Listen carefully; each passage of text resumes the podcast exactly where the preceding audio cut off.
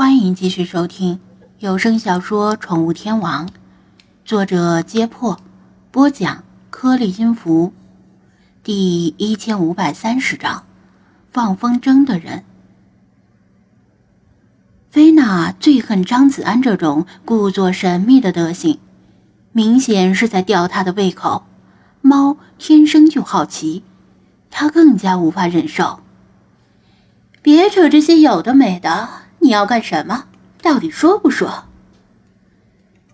他亮出爪子，冷声说道：“张子安是秀才遇到兵，只好好汉不吃眼前亏。我不是不说，只是没把握。今晚咱们能不能安全出入屠宰场，得看老天爷赏不赏脸。”他赶紧解释道：“老天爷。”菲娜狐疑的看了看夜空，关老天爷什么事儿？张子安举起手机，手机屏幕上显示着本地天气预报，但这是白天有网络的时候更新的，现在没网络，更加没办法实时的看到天气预报。天气预报说，本地今天晚上可能有强对流天气。降水概率百分之九十，强对流天气，你懂不懂？就是雷雨、大风、冰雹等极端恶劣天气。菲娜脸色更冷了，你是在鄙视本宫的智商？不是啊，他无奈的澄清，又坐起来，指着身后的森林说道。还记得那颗被闪电击中而上半截烧焦的红杉吗？看到那个的时候，我就想起来，这里空气潮湿，冷热空气与此交汇，雷雨天气并不罕见。菲娜和精灵们等着他继续说。红山呢极为高大，森林中那些高于同济的红杉，往往会成为天然的雷击目标。所谓木秀于林，雷必击之。他又比划了一下，让他们看。你们再看看这里周围，这是一片私人领地，没有特别高大的古树充当避雷针。这些情况，精灵们也都知道。这片私人领地里的树比较低矮，跟森林深处的那些高大的红杉根本没法比。所以，这里附近如果打雷的话，闪电会劈向哪里呢？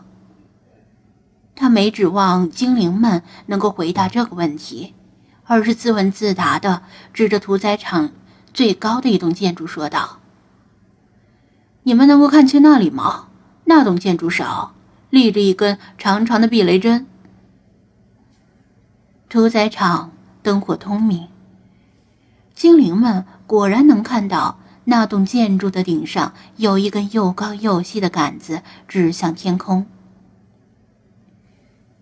这里附近没有高大的红山充当避雷针，屠宰场就必须自己树立避雷针，以防被闪电击中。屠宰场的面积不是很大，但也不算小，建筑比较分散，好几栋建筑顶上都有避雷针。精灵们似乎明白了一点儿。但又没有完全明白，只差点破那最后一层窗户纸。张子安从兜里掏出瑞士军刀，开始切削电线两头的绝缘胶皮，让两端都露出十几厘米长的电线铜芯。接着，他又拿出装着无人机的箱子，打开组装无人机。所以。我要用无人机带着这根电线飞到高空，至少要远远高于屠宰场最高的避雷针，而电线的另一头呢，留在地面，搭在电网上。如果，我是说如果，如果今天晚上真的发生雷暴，闪电就不会被红山吸引，也不会被避雷针吸引，而是会顺着这根电线击中电网。他说完之后，精灵们过了几秒才猛然明白他的意思，简直是细思极恐。理查德眼睛看不清，但是听明白了，用翅膀拍着他的脑袋说道：“呀嘎，一本大爷之见，你的脑子还是别当宠物店长了，去当恐怖分子更有前途。”老查急切而激动地问道：“那闪电击中电网又会如何？”张子安耸耸肩道：“不知道，就当是做个科学实验吧。”你考虑过被擅自当成实验对象的屠宰场的想法吗？理查德吐槽道。有一个无论是中国还是美国都广为人知的科学故事，很多美国人深信不疑，甚至还载入了中国语文课本，知名度不亚于牛顿的苹果和伽利略的两个铁球。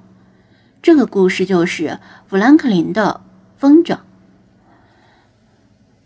十八世纪的富兰克林是个极为牛叉的历史人物，拥有一大串响亮的头衔。比如作家、发明家、科学家、外交家、哲学家和启蒙思想家等等，更是在数学和物理学上做出过不可磨灭的贡献。特别是在电学方面，他是电学的先驱者之一。据传说，一九七二年的一天，富兰克林带着儿子威廉来到一处空旷的地点，在雷雨中放风筝。并且将一串铜钥匙系在风筝线的末端。当风筝飞进雷雨云，一道闪电划过，他觉得自己的手有麻木的感觉，于是将手靠近铜钥匙。如他所想的那样，手指和铜钥匙之间迸发出火花。他惊喜地叫道：“威廉，我受到电击了！现在可以证明闪电就是电。”这个故事几乎是人尽皆知，闪电确实是电，但富兰克林是否亲身做过这个实验是存疑的。著名辟谣节目《流言终结者》在第四季第五集时探讨过这个传说，用的方法很严谨，得出的结论也很确凿。这个实验如果成功了，富兰克林必死无疑。事实上。有一位俄国科学家，为了验证这个实验，在一七五三年时被闪电劈死，也算是为科学献身了。富兰克林是一位毋庸置疑的伟人，但他可能真没做过这个实验，至少不是以传说中的方式来做的，否则他那一大串令人敬畏的头衔恐怕就要少几个了。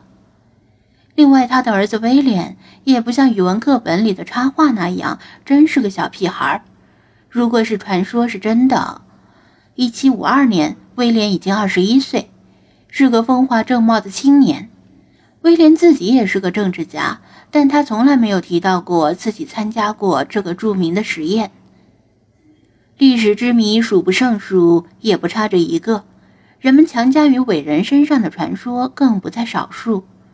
无论这个实验是否发生过，都无损于富兰克林的伟大。富兰克林是现代避雷针的发明者，但是今天，张子安要复制他的实验方法，来绕开屠宰场里的避雷针。高压电网上的电压有多高？算你十万伏已经顶天了吧？闪电的电压可是有一亿伏之高。他用的。不是被雨水浸湿的风筝线，而是真真正正的同心导线。飘忽不定的风筝，也被稳定可控的无人机代替。至少在这个夜晚，它是现代版、中国版的富兰克林。唯一不确定的是，天气预报是否准确。